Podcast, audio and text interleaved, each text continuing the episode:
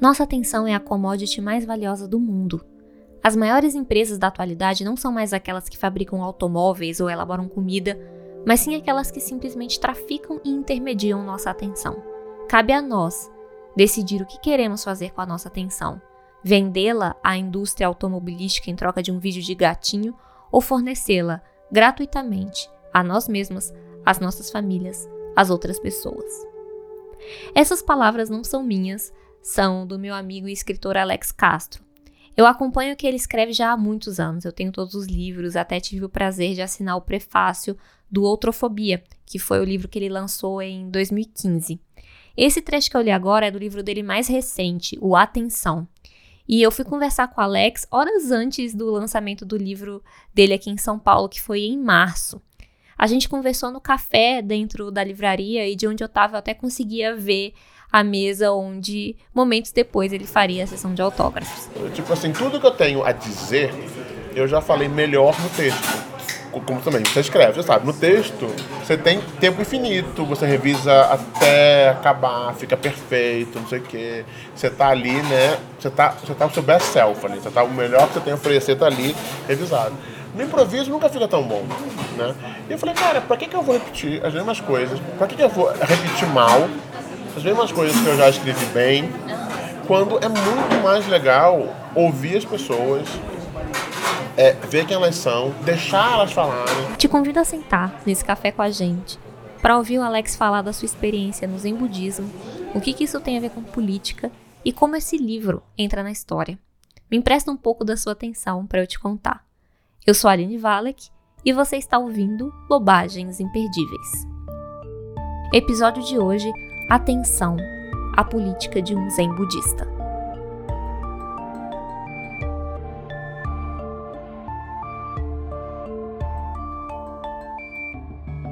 O Alex sempre escreveu sobre política. Há uns anos ele escrevia sobre temas como privilégio, racismo, machismo, homofobia, e foi até o que me chamou a atenção para os textos dele.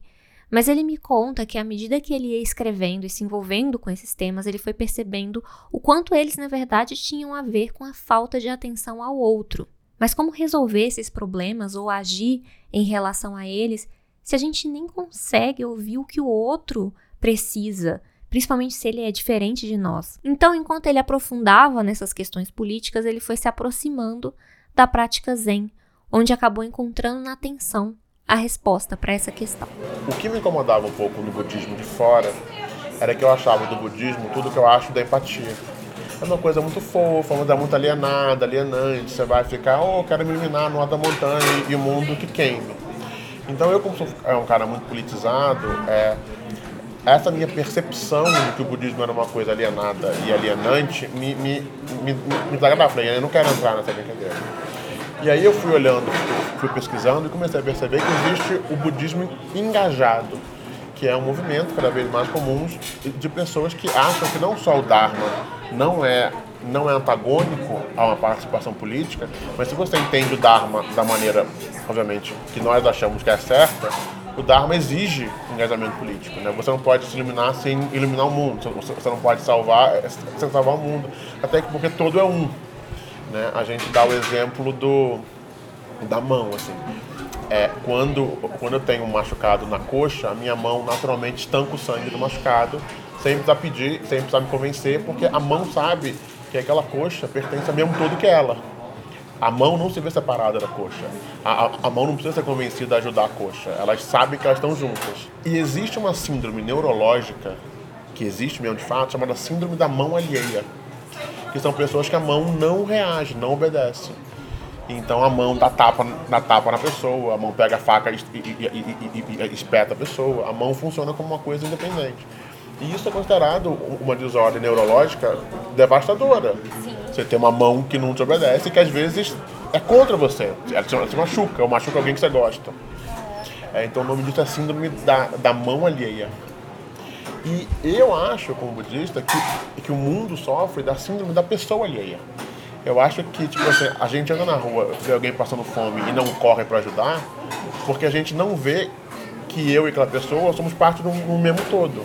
Se eu visse que aquela pessoa é tão parte do mesmo todo como a minha mão vê que a minha coxa é parte do mesmo todo que ela, ajudar outra, outra pessoa, não é nem que seria obrigatório, seria natural e seria, e seria automático. Durante o tempo todo que eu escrevia sobre outrofobia, machismo, feminismo, lá, lá na outrofobia, 2011, 12, 13, 14, 15, eu ficava querendo, sei lá, eu ficava querendo militar mais, ser mais ativo politicamente, ficava querendo me filiar a um partido político. Só que eu nunca achei um partido que, que me representasse, que eu realmente gostasse.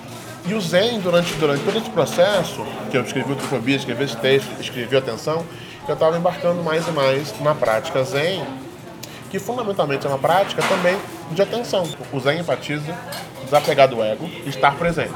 E estar e, e, e desapegar do ego e estar presente é uma maneira de falar parar de prestar atenção em mim mesmo, nesse eu maravilhoso, incrível que eu criei, não sei o quê, e passar a estar mais presente com quem? Com o outro, com a interação que eu estou tendo agora, com a outra pessoa que não sou eu. E aí, e, e aí acabou que eu consegui, que eu entrar para essa ordem, acabou me dando essa base, que, tipo assim, que, que, eu percebi que, que eu podia ser muito mais ativo politicamente, muito mais engajado politicamente, entrando para essa ordem, é, é, é, acolhendo pessoas, é, agindo de acordo com esses três preceitos, escrevendo esses textos como esses do, do Atenção, que tem como objetivo ajudar os seres, ensinar, né, oferecer caminhos, do que, sei lá, sendo um filiado do pessoal, do PDT, do PT ou do, do que quer que seja. Hoje, ele faz parte da Ordem dos Pacificadores Zen, que é uma vertente do budismo fundada nos anos 90 por um mestre americano chamado Bernie Glassman. A Ordem dos Pacificadores Zen tem como base três preceitos, que o Alex usa como base em tudo que ele faz, até aparecem logo no início do livro Atenção. E o primeiro é praticar o não saber, que é lembrar que ultimamente não sabe, não tem como saber as coisas, é tentar chegar nas situações, tentar chegar nas, intera nas interações com menos certezas, com menos preconceitos, com menos, com menos saberes. Até que porque, porque é isso, os saberes é a sua atenção o que você sabe, o que você tem, para sua pessoa incrível que você é.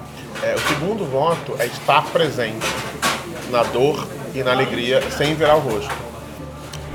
Se você abrir mão das suas certezas, você praticar o não conhecimento, se você chegar numa situação, numa interação, estando plenamente com a outra pessoa, sem virar o rosto nem para dor, é, nem para alegria. Você está ali presente com ela 100%. O terceiro, que é a coisa correta a se fazer, a coisa compassiva a se fazer, a coisa política a se fazer, vai se revelar quase que, quase que automaticamente. Ela está tá ali. Né? A pessoa vai me dizer. O Alex frequenta o templo Eininji, em Copacabana, onde ele oferece trabalho voluntário. E eu estava interessada em saber como que é a rotina no templo. O que, que significa, na prática, entrar para uma ordem budista? Entrar para uma ordem não exige nada, exige só um compromisso. Falando, eu acho que isso aqui é legal, eu acho que isso aqui é um caminho bom e eu me comprometo com esse caminho. Então é só isso. Qualquer um pode se ordenar. Então por isso que eu sou um irmão postulante. E o que você está postulando é algum dia, talvez, na ordem, você ser ordenado um sacerdote, ordenado um professor, não sei o quê. Por enquanto, eu sou um irmão, um irmão postulante, que na prática não é nada. Só, a única coisa que está falando é que eu estabeleci um compromisso de, com a prática, com essa ordem, com os valores dessa ordem. Então é isso. E eu tenho esse templo em Ninji, que eu frequento no Rio, é um templo, é um templo zen. A gente faz muitas, muitas atividades legais, muitos retiros, muitas aulas, muitos cursos. É, e eu sou voluntário em vários. É um, é, um, é um templo em que tudo é feito voluntariamente. Então a gente não vende nada, não cobra ingresso. É, a gente dá tudo, tudo é público, as pessoas doam o que quiserem e tudo é sustentado pela comunidade. As pessoas como eu, que, que, praticam lá, elas doam seu tempo, doam o trabalho, doam, doam dinheiro. Então, por exemplo, já teve anos que eu dormia lá três noites por semana, já teve anos que eu fazia almoço algumas noites por semana, já teve ano que eu tinha funções rituais. Esse ano, por exemplo, não tenho nada disso. Esse ano eu faço três coisas. O que é que eu faço, Aline? Eu sou o mídia sociais do tempo. Faz sentido. Faz Por quê? Eu, assim, o, que, é, o que é triste, assim, quando eu cheguei lá, eu falei, a última coisa que eu quero é ser mídia social, porque isso eu faço na minha vida. Uhum. Eu queria varrer o chão e cozinhar. Então eu não queria fazer, porque eu queria fazer duas coisas. Eu falei, beleza. Então, tipo assim, eu cuido do site, eu cuido da newsletter, eu cuido do Facebook, e eu cuido do quadro de avisos lá. Então eu cuido da parte da comunicação. E eu respondo e-mail. Então eu sou o cara da comunicação. É, a segunda coisa que eu faço é a gente tem, a gente tem algumas sessões para iniciantes. Porque o templo ele pode ser muito intimidador. As práticas são no escuro, são em silêncio, ninguém dá instrução, ninguém fala nada. Então é um ritual bem. Todo mundo. É, o ritual é, é um ritual zen. É, totalmente. Então, num dia normal, ninguém vai te explicar nada. É, e para quem vem de uma cultura como, como, como a brasileira, é tudo muito estranho e diferente. Então a gente tem um dia para iniciante que a gente pede, olha, se você nunca veio num templo zen, venha no dia para iniciantes, porque no dia para iniciantes vai ter um carinha lá que vai te explicar, te, instru- te instruir e te acolher, é o acolhimento. Então ele vai falar, olha, o templo é assim, a gente funciona assim, o objetivo é assado, a gente faz assim, faz assado, né, lá, lá. e esse cara esse ano sou eu. E a terceira coisa que eu faço é que o nosso monge chefe, ele está tentando treinar uma próxima geração de professores, que eu- ele hoje é o único professor do templo. Ele é o único cara que ensina de fato o budismo no templo. Então ele está dando um curso de professor de budismo. Então ele está treinando alguns dos membros mais antigos e mais comprometidos do templo para um dia talvez serem professores de budismo como ele. E no budismo tudo é por, tudo é por transmissão é, pessoal. É Então, mestre discípulo. exatamente. Então eu vou eu vou me tornar professor de budismo, se eu me tornar professor de budismo, no dia que esse homem falar, Alex, você agora é professor de budismo. Estava com o mestre Zen dessa ordem e a gente estava visitando um templo que ficava numa favela. E aí as pessoas do templo perguntaram para ele, mestre, a gente está aqui nessa favela, é, a gente não sabe como interagir com a comunidade, a gente está inserido na comunidade fisicamente, mas a gente- a gente não é da comunidade, a gente não sabe como que a gente pode fazer para ajudar a comunidade, a gente queria ajudar a comunidade, participar da comunidade, mas a gente não sabe como. Como que a gente faz? Nos ajude, mestre. Você que é o mestre do budismo engajado. Como que a gente ajuda? Aí ele perguntou, vocês já perguntaram para eles? O povo que está na favela sabe o que eles precisam. O budistinha rico não tem uma favela, não tem como saber. Ele não tem aquela vida, ele não participa daquilo. Então até o monge, o mestre, de- deu ideia, cara. Faz um bazar aqui na garagem do templo, abre a garagem do templo, só para as pessoas da favela entrarem aqui. E aí, quando elas entrarem, vocês se apresentam e falam, oi, tudo bem? A gente é um budista que está aqui na favela. Como é que é a sua vida? O que, é que você precisa? O que é que você quer? Quem é você? E aí, dependendo do que, do que eles falarem, e aí vocês vão fazer. Que, que- que isso são os três preceitos. Você se livra das suas certezas prévias, do que é que você acha que é a vida de uma pessoa pobre na favela, que você não sabe, não tem como saber. Você fica ali plenamente presente, com bazar, com a porta aberta, perguntando, falando, ouvindo. E aí, cara, a coisa a se fazer vai se revelar. Você não precisa. Entendeu? Você não precisa quebrar a cabeça. Ela vem naturalmente. O Zen budismo, ele é vivido na prática, nas atividades do templo, em trabalho voluntário, em ativamente se engajar com a comunidade, atender e ouvir pessoas. O livro Atenção também é fundado na prática. Ele surgiu da experiência de uma série de encontros que o Alex faz pelo Brasil, onde a atenção e a escuta têm um papel muito importante. Ele conta que essas 20 práticas de atenção que ele propõe no livro não surgiram da teoria de elaborar sozinho, fechado no escritório, mas que ele foi testando e aperfeiçoando em conjunto com as pessoas que passavam por esses encontros, contando suas histórias. O livro é então um registro de um processo que continua em movimento. não tem um conselho uh, no livro. Eu odeio gente que me fala o que fazer, odeio falar para os outros o que fazer. né? O único conselho que tem no livro é prestar atenção ao outro. Então eu, dou- eu- sugiro várias maneiras que eu tento para fazer isso e que eu tento falhando também é muito importante isso. Né? Esse livro não é tipo Federer ensinando tênis. Esse livro é tipo Federer ensinando capoeira, talvez, digamos. Tipo assim, é, eu não sei nada, eu não estou ensinando técnicas que eu domino. Eu estou ensinando técnicas que eu sou muito ruim. É, é todas as práticas que tem lá são das coisas que eu não sei fazer, que eu faço mal, que eu faço errado. E eu inventei essas práticas para eu tentar ser melhor, para tentar praticar, para tentar suprir essas deficiências. E como eu não sou um floco de neve único, como todas essas minhas falhas de caráter são compartilhadas pelo grosso da galera, É, o livro, o livro se justifica porque eu acho que, porque eu acho que assim como eu sou ruim nessas coisas e quero melhorar, talvez tenham outras pessoas que também são ruins e também querem melhorar, e o livro pode ajudar elas.